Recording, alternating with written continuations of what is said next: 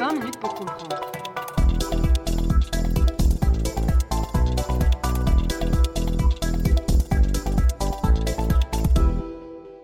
Bonjour à toutes et tous et bienvenue dans ce nouvel épisode de 20 minutes pour comprendre, le podcast qui vous aide à comprendre l'actualité internationale.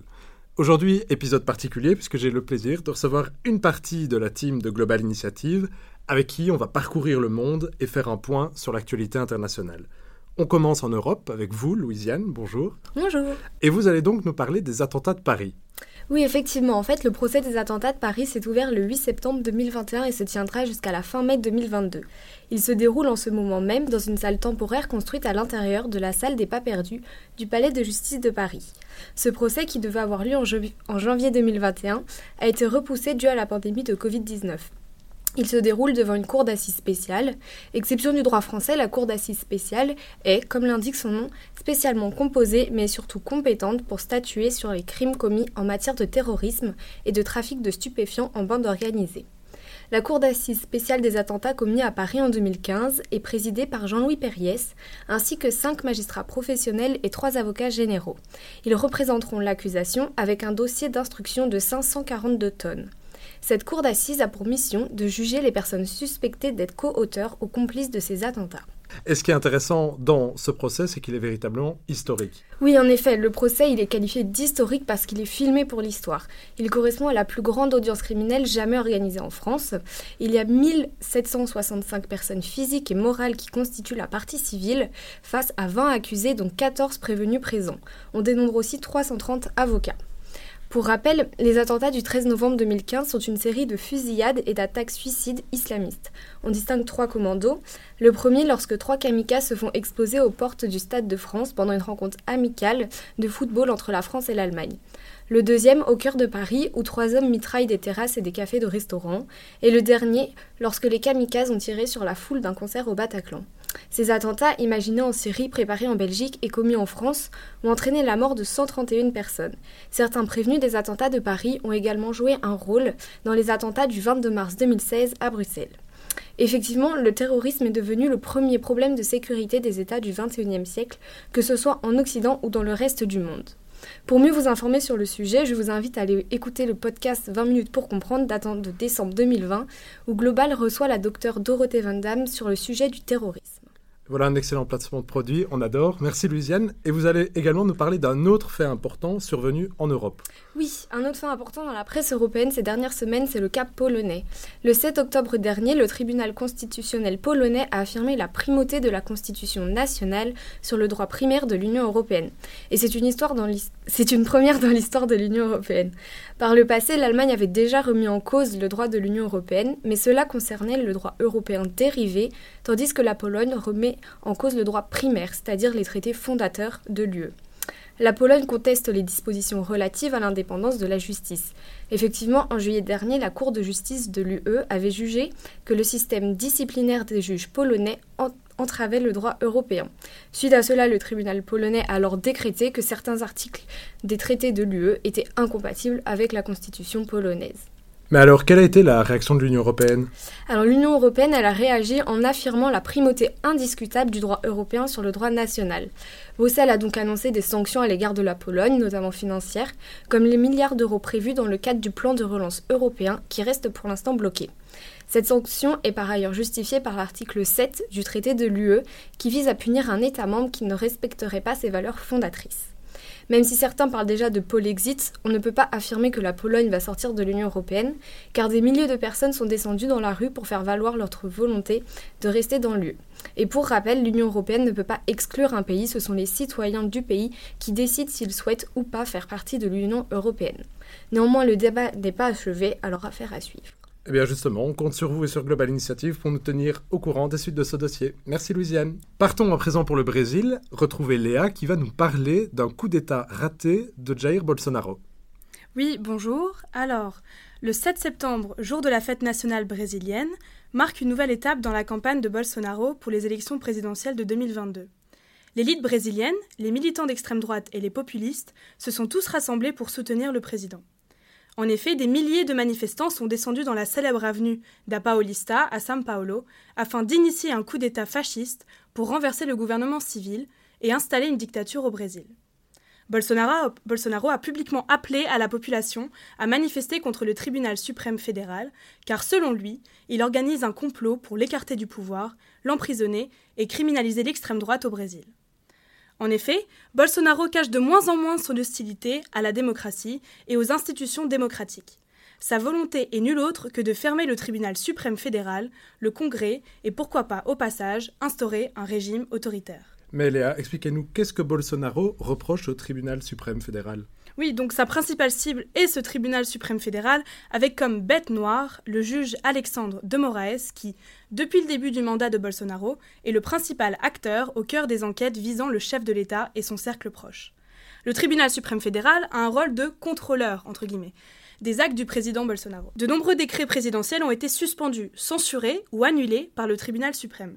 Les juges ont notamment limité la libération libéralisation du port d'armes à feu et ont retiré des compétences à certains ministères et bien d'autres mesures. Le tribunal et le Sénat mènent également plusieurs enquêtes judiciaires ciblant directement le pouvoir exécutif. Une commission d'enquête parlementaire du Sénat brésilien a demandé l'inculpation du président Bolsonaro pour dix crimes, dont celui de crimes contre l'humanité, pour sa politique de la crise sanitaire. Pour la commission, ces crimes sont intentionnels, car le gouvernement de Bolsonaro a délibérément décidé de ne pas prendre les mesures nécessaires pour contenir l'épidémie du Covid. Il ne faut pas oublier que le Brésil a un des plus lourds bilans, avec plus de 600 000 morts. Ben justement, est-ce qu'on peut revenir sur la gestion de la Covid-19 par euh, l'administration de Bolsonaro? Oui, alors Bolsonaro, voilà, il représente la figure militante anti-vaccin et anti-pass sanitaire et a fait de la gestion de la crise sanitaire une affaire personnelle, suivant ses idées et sa pensée, ce qui a coûté la vie à des milliers de personnes et a amené le pays dans une crise économique et sociale sans précédent. Parmi les nombreuses mesures prises du gouvernement, la Commission se concentre sur notamment les responsabilités gouvernementales relatives à la pénurie d'oxygène qui a tué des dizaines de patients à Manaus dans le nord du Brésil, et sur les relations entre Brasilia et des mutuelles de santé privées. L'une d'elles est soupçonnée d'avoir mené, à l'insu de ses patients, des expériences avec des traitements précoces et d'avoir fait pression sur ses médecins pour les prescrire à des cobayes humains. La commission n'inculpe pas seulement Bolsonaro, mais aussi sa famille, des anciens ministres et des ministres actuels. Bien évidemment, cette accusation a plutôt une portée symbolique, car, ayant le soutien du Parlement, il y a peu de chances d'entraîner une destitution.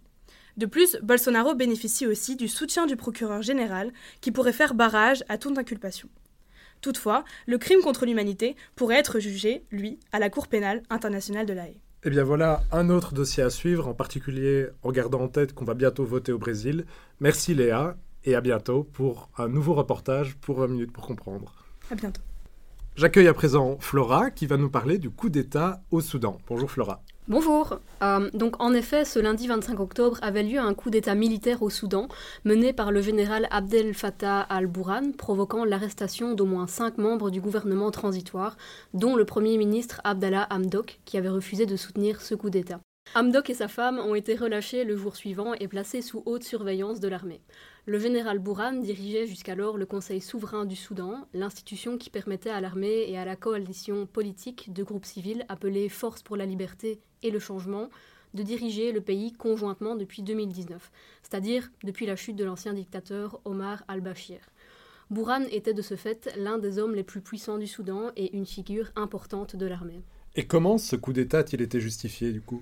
Eh bien en fait, avec le soutien de l'armée et des alliés et des anciens alliés de Bachir, euh, Bourhan a justifié ce coup d'État et la dissolution du gouvernement transitoire par un souci de stabilité du pays en raison de précédents conflits entre groupes militaires et civils, et ainsi afin d'éviter une, une, une guerre civile. Si le général a fait connaître son intention de laisser le Soudan suivre une voie démocratique et de maintenir les élections gouvernementales prévues pour 2023, Beaucoup de personnes ne croient pas vraiment ces promesses. En effet, Bourhan devait se retirer de la tête du Conseil souverain quelques semaines plus tard en faveur d'un membre de la coalition civile, ce qui aurait en fait donné l'avantage à cette dernière pour implémenter les éléments clés de son programme, tels que la prise de responsabilité pour les violations des droits humains, où en fait Bourhan risquait gros, la lutte contre la corruption, des réformes sécuritaires ou encore le placement de l'armée sous le contrôle civil. Et en plus, Hamdok était devenu très critique de l'armée et de son implication dans l'économie soudanaise. Et alors, il y aura donc des élections en 2023. Vous pouvez nous en dire un peu plus? Depuis la chute de Bachir, des négociations étaient en route entre l'armée et la coalition civile afin de mettre en place ce gouvernement. En attendant, le Conseil souverain maintenait la paix, bien que fragile, étant donné que les tentatives de coup d'État se sont succédées depuis 2019. La plus récente tentative euh, datait de septembre, ce qui avait amené au déclenchement de l'état d'urgence dans le pays. Des soupçons se sont même portés sur certains pays de la Ligue arabe qui auraient été en fait en faveur d'un coup militaire, tels que l'Égypte, l'Arabie saoudite et les Émirats arabes unis. Et est-ce qu'on connaît la réaction de la population soudanaise face à ce nouveau coup d'État? Donc en fait, bien que Hamdok ait été blâmé pour la détérioration des conditions de vie des Soudanais, des appels à la grève ont été lancés par les partis politiques de l'Association des professionnels soudanais, ou APS, et le parti Ouma en réponse à ce coup, sachant qu'en 2019, l'APS avait déjà organisé des manifestations non violentes qui avaient conduit à la chute de Bachir. Et donc, ici, des milliers de protestataires soudanais se sont réunis dans les rues de Khartoum, la capitale du Soudan, afin de crier leur opposition et leur volonté de revenir à un système démocratique. De violentes altercations ont eu lieu entre l'armée et les civils, après quoi dix morts ont été déplorés. Et quelles ont été les réactions à l'international? Quant à la communauté internationale, elle a condamné clairement ce coup d'État. L'UE, de son côté, a par ailleurs menacé de retirer les aides financières qui étaient destinées au Soudan si le pouvoir n'était pas rendu au groupe civil, on parle ici de 500 millions d'euros. Joseph Borrell, le haut représentant aux affaires étrangères et de sécurité de l'Union, a exprimé sa préoccupation face aux récents événements. Les États-Unis ont tenté de jouer les médiateurs entre les différentes parties, mais d'un autre côté ont complètement retiré les 700 millions de dollars qui étaient destinés à soutenir la transition démocratique au Soudan, et en plus ont également abandonné le relâchement de la dette soudanaise. La Banque mondiale a également euh, suspendu ses aides vers le Soudan, alors que celui-ci avait fait des gros progrès au niveau économique et avait réussi depuis peu à accéder à ces fonds, entre autres destinés à soutenir l'éducation, la santé, l'agriculture. Enfin, l'Union africaine a qualifié cette prise de pouvoir d'inconstitutionnelle et a démis le Soudan de ses fonctions au sein de l'Union, mettant la pression à Bourhan pour réinstaller un gouvernement civil. Donc ici, comme on peut s'en douter, ces coupures d'aide et ces sanctions politiques auront de graves conséquences pour l'économie soudanaise et pour sa situation politique domestique et internationale, notamment la fragilisation de la paix instaurée par Hamdok avec les rebelles du Darfour et des montagnes Nouba. On peut donc conclure que cette affaire sera très intéressante à suivre dans l'actualité internationale. Et donc inviter les auditeurs à suivre Global Initiative sur ses réseaux, donc Facebook et Instagram. Merci Flora. C'est maintenant Anthony qui me rejoint pour discuter des élections en Russie. Du vendredi 17 au dimanche 19 septembre avaient lieu les élections législatives et locales russes. Sans grande surprise, le parti Russie Unie de l'actuel président de la Fédération russe l'a emporté largement avec plus de 49% des voix. Ce dernier occupera donc 198 des 225 sièges qui composent la chambre basse du Parlement russe. Ce score constitue néanmoins une baisse de 19 sièges par rapport aux résultats de 2016. Et en fait, c'est quoi la particularité d'avoir des élections en Russie? Le régime russe, connu pour ses tentatives de manipulation d'élections étrangères comme les élections présidentielles américaines de 2016 ou le vote sur le Brexit, ne déroge pas à la règle quand il s'agit de ces élections internes. Et alors comment est-ce que le régime russe muselle-t-il l'opposition? Les stratégies utilisées ont été multiples, mais trois manœuvres principales peuvent être identifiées. Premièrement, le régime russe s'est assuré de museler les principaux opposants politiques, opposants qui pour beaucoup sont proches d'Alexei Navalny, qui pour rappel est un des principaux détracteurs politiques de Vladimir Poutine. Ce dernier, après avoir été empoisonné en août 2020, a été emprisonné en février 2021 et condamné à deux ans et demi de détention. Afin de museler l'opposition, le Kremlin a procédé à de nombreuses arrestations, les justifiant par l'appartenance de ses opposants à des organisations qualifiées d'extrémistes.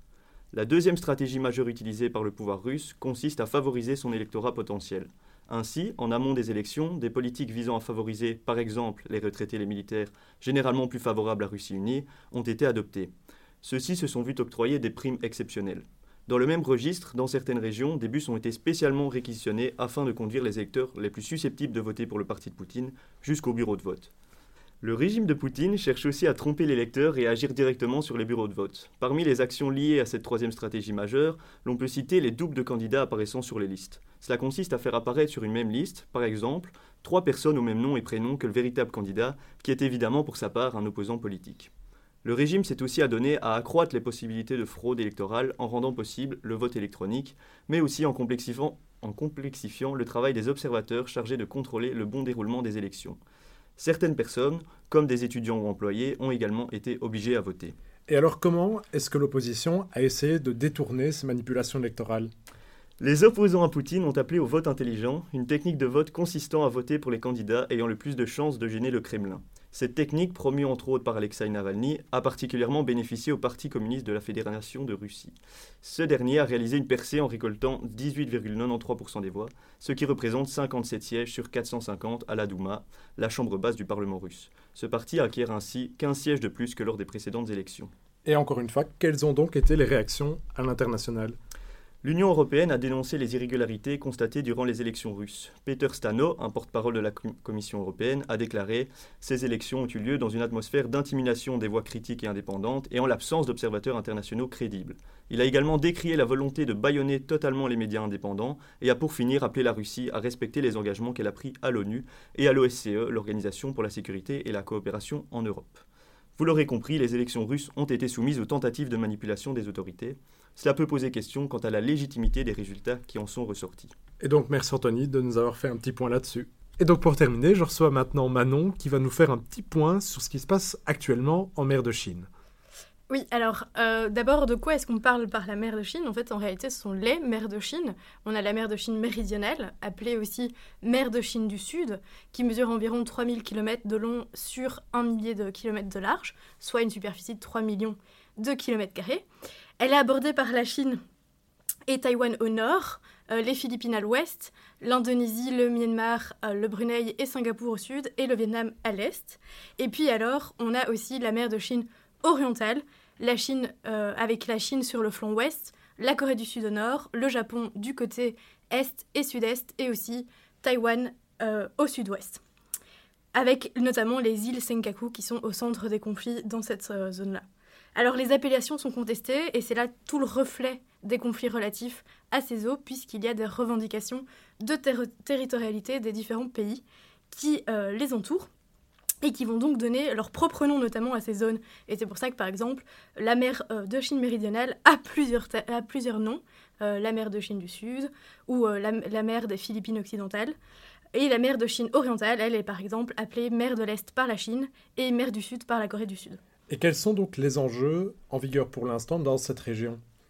Alors, bon, tout d'abord, ce sont des conflits de territorialité, c'est-à-dire que les différents pays revendiquent leur souveraineté sur euh, certaines parties de ces eaux euh, et de ces récifs, des récifs et des îles qui s'y trouvent.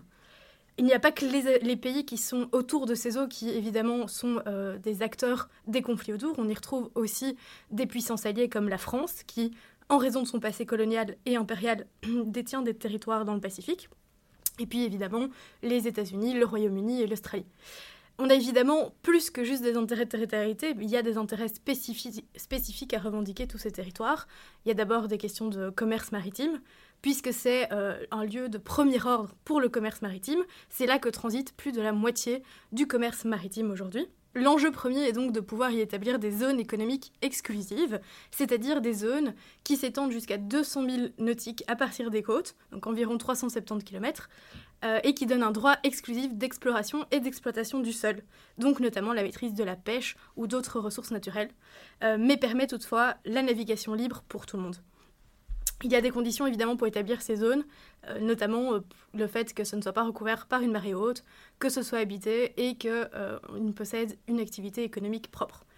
Un autre enjeu, c'est évidemment les ressources, puisque c'est une zone très riche en poissons, c'est considéré comme le quatrième site de pêche mondial, et c'est aussi une zone très riche en ressources énergétiques comme le pétrole ou le gaz. Et on reparle beaucoup de cette, raison, de cette région, notamment pour des raisons de sécurité. Vous pouvez nous aider à faire un point là-dessus? Tout à fait. Alors, euh, c'est une zone à haute sécurité. Alors, notamment pour la Chine, c'est une question. Enfin, la question est de pouvoir se fabriquer un bouclier protecteur contre euh, les États-Unis, de pouvoir aussi observer les flottes américaines qui s'y trouvent euh, et de pouvoir établir des bases navales. C'est notamment un lieu stratégique aussi pour eux dans le cadre du conflit avec Taïwan, puisqu'ils ont pu mettre des bases militaires sur des îlots en face de Taïwan. Pour les États-Unis, alors évidemment, depuis le XXe siècle, ils ont signé un grand nombre d'accords de défense avec différents pays de l'Indo-Pacifique, le Japon, Taïwan, la Corée du Sud, les Philippines ou l'Australie, euh, et se sont engagés à euh, donner leur protection. Donc toute la question aussi là est jusqu'où s'étend cette protection, avec par exemple Barack Obama qui a affirmé en 2014 que les disputes territoriales en mer de Chine orientale euh, étaient couvertes par le traité USA-Japon. Alors il y a la présence des flottes américaines aussi en raison de l'enjeu stratégique pour la sécurité de leur propre territoire, vu que les États-Unis ne sont pas très très loin, euh, mais de l'autre côté du Pacifique. Puis il y a le Japon, qui historiquement est très vulnérable, et pour qui il est vital de réduire les risques de menaces autour, autour de l'archipel. c'est un lieu central pour les stratégies sécuritaires, et notamment en raison du nombre de puissances nucléaires qui s'y trouvent aussi dans l'Indo-Pacifique, donc l'Inde, la Chine euh, et puissance nucléaire non officielle, la Corée du Nord. Il y a également dans cette région des enjeux juridiques.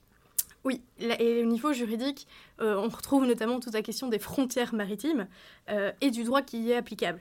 Au niveau du droit, ben, c'est, on est dans, dans, le cadre du droit de la mer, euh, tout ce qui est droit de passage et droit de commerce, droit de protection des commerçants, euh, droit de protection contre la surexploitation, euh, protection contre la piraterie. Tout ça est couvert par la Convention des Nations Unies sur le droit de la mer de 1973, qui établit notamment un tribunal international du droit de la mer. Puis au niveau des frontières, c'est toute la question de la souveraineté juridique. Alors il ne suffit pas de déclarer que la zone est placée sous sa souveraineté euh, pour que ce soit effectivement le cas, il faut encore qu'il exerce, que le pays exerce euh, effectivement cette souveraineté, ce qui peut se manifester par notamment l'administration d'une population locale, une exploitation commerciale durable ou des actes de défense territoriale. Or, euh, c'est très peu le cas sur les différents récifs de cette zone. Il y a en plus de ça une contestation croissante du droit international par la Chine, puisqu'elle estime que c'est le droit, le droit international est un droit dicté par les États-Unis et d'autres puissances, principalement occidentales, dans leurs propres intérêts, et auxquels elles se retrouvent soumises. Or, la stratégie euh, chinoise depuis déjà plusieurs années consiste à vouloir se placer en auteur du droit international et pas en simple acteur. Elle affiche clairement une volonté d'avoir une influence normative pour ne pas se laisser dicter les normes par d'autres, et principalement par les États-Unis. Et donc, euh, revenons à présent dans l'actualité la plus récente. Que se passe-t-il actuellement dans cette région? Alors tout d'abord, on a la Chine qui euh, revendique plus de 80% de la mer euh, de Chine méridionale, et ça, c'est en lien avec son Belt and Road Initiative, ou les nouvelles routes de la soie, comme on l'appelle ici, qui consiste à établir de grandes routes commerciales et notamment maritimes, et implique plus d'une soixantaine de pays. Et c'est une priorité diplomatique pour la Chine, puisque ça implique de pouvoir construire des infrastructures, notamment dans cette zone-là.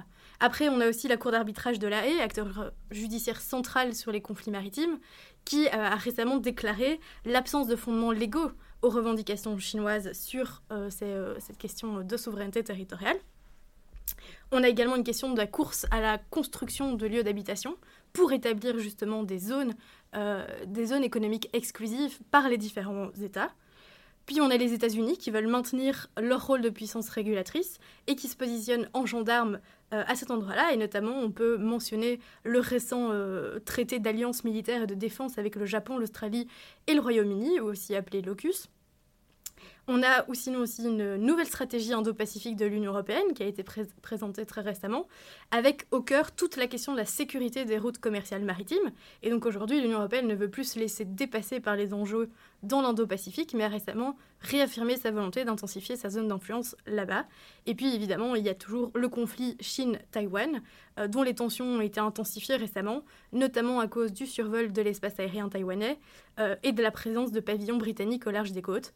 Donc c'est une zone de vulnérabilité croissante euh, pour, pour Taïwan, mais aussi pour la Chine. Eh bien, mille merci Manon. On invite donc les auditeurs allaient suivre donc Global Initiative sur ces réseaux pour être tenus régulièrement au courant de l'actualité internationale. Bonne journée à toutes et tous.